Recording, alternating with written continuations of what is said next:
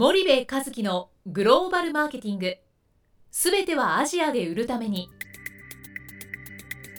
ポッドキャスト森部和樹のグローバルマーケティング。すべてはアジアで売るためには過去10年間で1000社以上の海外展開の支援を行った森部和樹がグローバルマーケティングを分かりやすく解説します。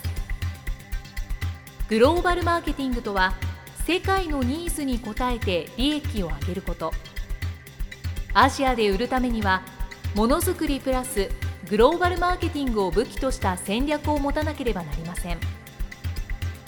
日本には素晴らしい企業が多く存在します。その企業とともにアジア市場を目指したい。再びジャパンアズナンバーワンと呼ばれる時代を作りたい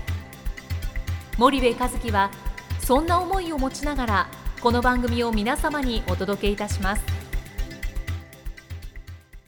こんにちはナビゲーターの東加藤です。こんにちは森部和樹です。森部さんあの前回ですけど、はい。まあ、ポジショニングがうん。ちょっといまいち定まらないと、うん。なかなかアジア新興国の中間層を狙う時にはうん。難しいんじゃないですかっていうようなうん。話をされてたと思うんですけどはい。も、はい。それってまあポジショニングっていうと、まあ、マーケティングであり、ん。まあ、戦略うん。であり、うん。まあ、そういったところに入ってくると思うんですよね。はい。そうすると、まあ、本来であればそれって進出前とかうん。やる前にうん。ある程度決めてそれを実行するっていうようなステージだと思うんですけども、具体的にその辺の戦略とかマーケティング、まあ森部さんグローバルマーケティングとよく言われますけども、うん。その辺が日本企業がうん。現状どう考えていて、うん。どんなまあ森部さんから見るとどういう印象をうん。受けるかって言ったらどうですかね。うん。あのねポポジショニングって、うん。えー、と会社のブランドを作るんですよね。はいはい。で日本企業は一般的にそのどの業種でもこのポジショニングに対する考え方がすごいブレブレでうんうん。なんか欧米の会社って、えー例えばね、車で例えるとみ身近だからいいかもしれないですけど、うん。メルセデスってメルセデスって顔してるじゃないですか。はいはいはい。どの車もね。うん。一緒の顔してるわけですよ、うん。BMW もね。はい。でこれが私なんです。うん。嫌いな人はどうぞ買わないでくださいっはい。て言ってる気がするんです。そう。でアップルもそうじゃないですかお客さんによって自分たちは変わらない。い。自分たちのポジショニングは。これがアップルなんです、うん。嫌いな人は買わなくて結構ですっていうことを主張してるわけでここれがポジショニングなわけですよね、はい。でその姿勢が消費者にああそんなアップルが欲しい。ああそんなベンツが欲しいってこうお思わせるわけじゃないですか、はいはい。で日本の会社ね家電でも車でも何でもいいんですけど、なんか CM で見るとあんなにかっこいいのに現実見るとなんかん？うん。なんかみんなの方を見て笑ってる顔してるでしはいはい。ょでこれがね僕ね考えたことあるんですけどね日本でねお客様は神様だっていう言葉があるじゃないですか、えー僕はね自分のお客さんは神様だと思ってますよ。うん。うんそれは一つ言っときます。あのリスナーの中にもお客さんいるんで神様だと思ってますよ。なんですけどこんな考え方するの日本だけなんですよ。日本と韓国だけ。うん。うん。買う側と売る側っていうのはギブアンドテイクなわけですよ。はい。基本的には。うん。でお客様が神様なんていうのはあありえない。ね。カスタマーイズゴッドって言ってるようなもんじゃないですかそんなの聞かないですからね僕ね、聞いたことないですうん、でお客様は神様だから、はい。い、ろんなお客さんの顔色を見ながら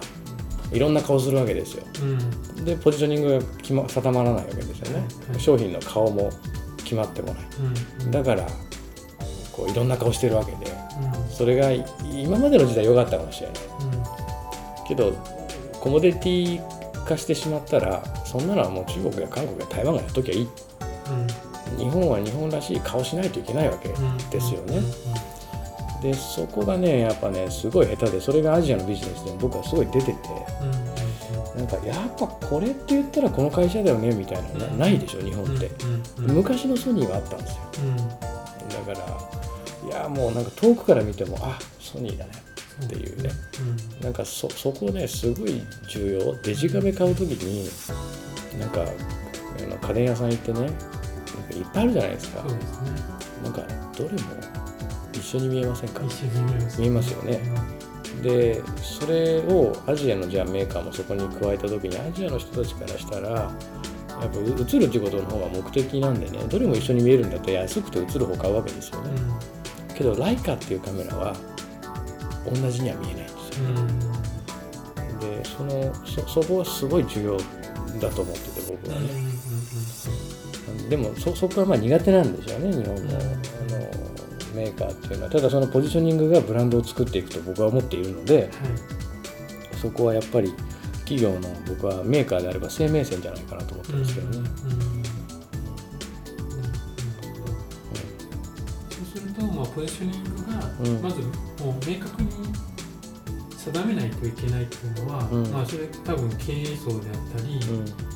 なかなかその技術の一段投資ができることはないと思うんですけども、うんうん、そうするともう、まあ、経営戦略とか、うん、そういったところ、マーケティング戦略の全体像に入ってくると思うんですけど、そのマーケティングとかグローバルマーケティングって呼ばれるところが、うん、の中のポジショニングが弱いですと、まあ、そこが核になりますと、でその前後にも、まあ、いろんなプロセスがあると思うんですけども、このポジショニングがブレるとか、それが中途半端になる要因って、森部さんは具体的にどういったところにあると思いますか？ポジショニングうんそのまあ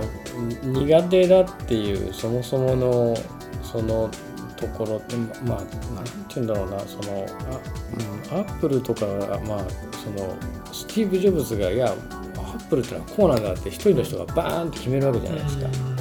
でも任期の決まってるそのいわゆるサラリーマン社長の会社っていうのは、うん、なかなかそれ決めにくいですよね。うん、でも創業者の時代は決まってたわけですよね。そうですね。でそこから時代が大きくこう変わってしまっていて、うんうん、なんかもう一回原点に戻るっていうのは僕は多分すごい重要なことなんじゃないかなと思ってて、うんうん、なんか私たちのポジショニングってこうだよねっていうその何て言うんだろうな私たちらしい製品、うんうん、誰が見てもすぐ分かるっていう,、うんうんうん、世の中でそのファンがつくような製品っていうのは誰が見ても一発でその会社の製品だって分かるものなんですよ、うんうん、そういう製品じゃない限りファンなんてつかないんですよね、はい、でそういうポジショニングを作るんだったら技術や品質に徹底的にこだわったらいいんじゃないのと思ってて、うんうん、けど遠くから見てパッと見て誰の製品か分かんないようなものは、うんうん、所詮コモディティなわけですよ、うんね、だとすると消費者が求めてる、えー、安いとかね、うん、でかいとか、そういうところにやっぱりこだわらないといけないので、あのなんかそそこをもう一回決め直す必要があると思ってて、で日本では売れてるからそうなんだってこう思ってるじゃないですか。消費者調査とかやってこう答えるとかね、なんかそんなバイアスかかってるしいっぱい、でそのアジアでそれがまあその通りいくかってそうじゃないないしね。そそこはまあなかなか難しい問題なんですけどね。うん。やっぱりまあ創業社長だと、うん、そこはバーンと決められて、うん、一気に行くっていうリスクを取れるっていうことなんですかね。でダメだったらもう一回やり直せばいいみたいな多分、精神的なものもあると思うんですけども、そうするとやっぱりなかなかサラリーマン社長だとそこは決めきれなくて。っていう話になってくる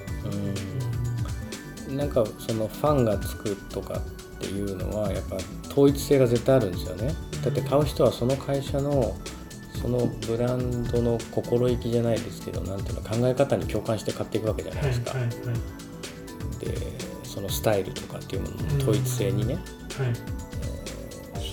アップルコンピューター使う人のほとんどがそうですよね、うん、使い勝手がいいとかね、かそうそういうのもあるんでしょうけど基本的にはそのそこに惚れ込んでいくわけじゃないですか、はい、でアップルのコンピューターはパソノートパソコンいっぱい置いてあるところにね、うん、並んでもパッと一瞬で見てわかるじゃない。ですかそうですね、うん。だからまあ、なんなんつうのかな、うん、まあでもそんな創業社長いないところでそんなこと言ってもしょうがないんで、うん、でもそれって別に創業社長が決めなくたって、うん、いわゆる、えっと、チーフブランディングオフィサーっていうのを作ったっていうわけですよ、はいはい、ね、CBO っていうのを作ってね、チーフブランディングオフィサーのえー、指示に基づいて全ての製品に魂吹き込んだらいいわけでね、うん、その魂が技術とか品質になっちゃってるんですけどね、うん、技術とか品質で勝負するんだったら同時にブランド力も高めなかったら、もう世界はそんなものは求めない、いろんなものがコモディティ化してるから。はいあとチーフマーケティングオフィサーがいる会社だって非常に少ないでしょ、うん、欧米だったら今ほとんどいますよ CMO ってね、うん、だからあの、まあ、ブランドもマーケティングの中に入っている話なので、うん、まあのチーフブランディングオフィサーというよりかは多分 CMO ですよね、うん、そういうものを立てていくっていうのも、すごく重要じゃないかなと思うんですけどブランドってやっぱねすごい力持ってますよね、うん、僕それはねあの、えー、スイスの機械式時計のねブランドでね本当に感じるんですよね、あんなあ僕好きなんですよ、はい、好きなんですけどあんなねぼったくり業界はね、うん、世界に存在しないですよ 車より高いんですからね。そうですよね、うん、なのでまあそういうのから学んでいくっていうのが一つ、はい、必要なんじゃないかなと思いますけどね。わかりました。じゃあ森部さんあの今日はここまでにしたいと思います。はい、森さんありがとうございました。はい、ありがとうございました。本日のポッドキャストはいかがでしたか？番組では森部和樹への質問をお待ちしております。ご質問は podcast アットマーク spydergrp.com ポッドキャストアットマークスパイダー grp .com までお申し込みください。たくさんのご質問をお待ちしております。それではまた次回お目にかかりましょう。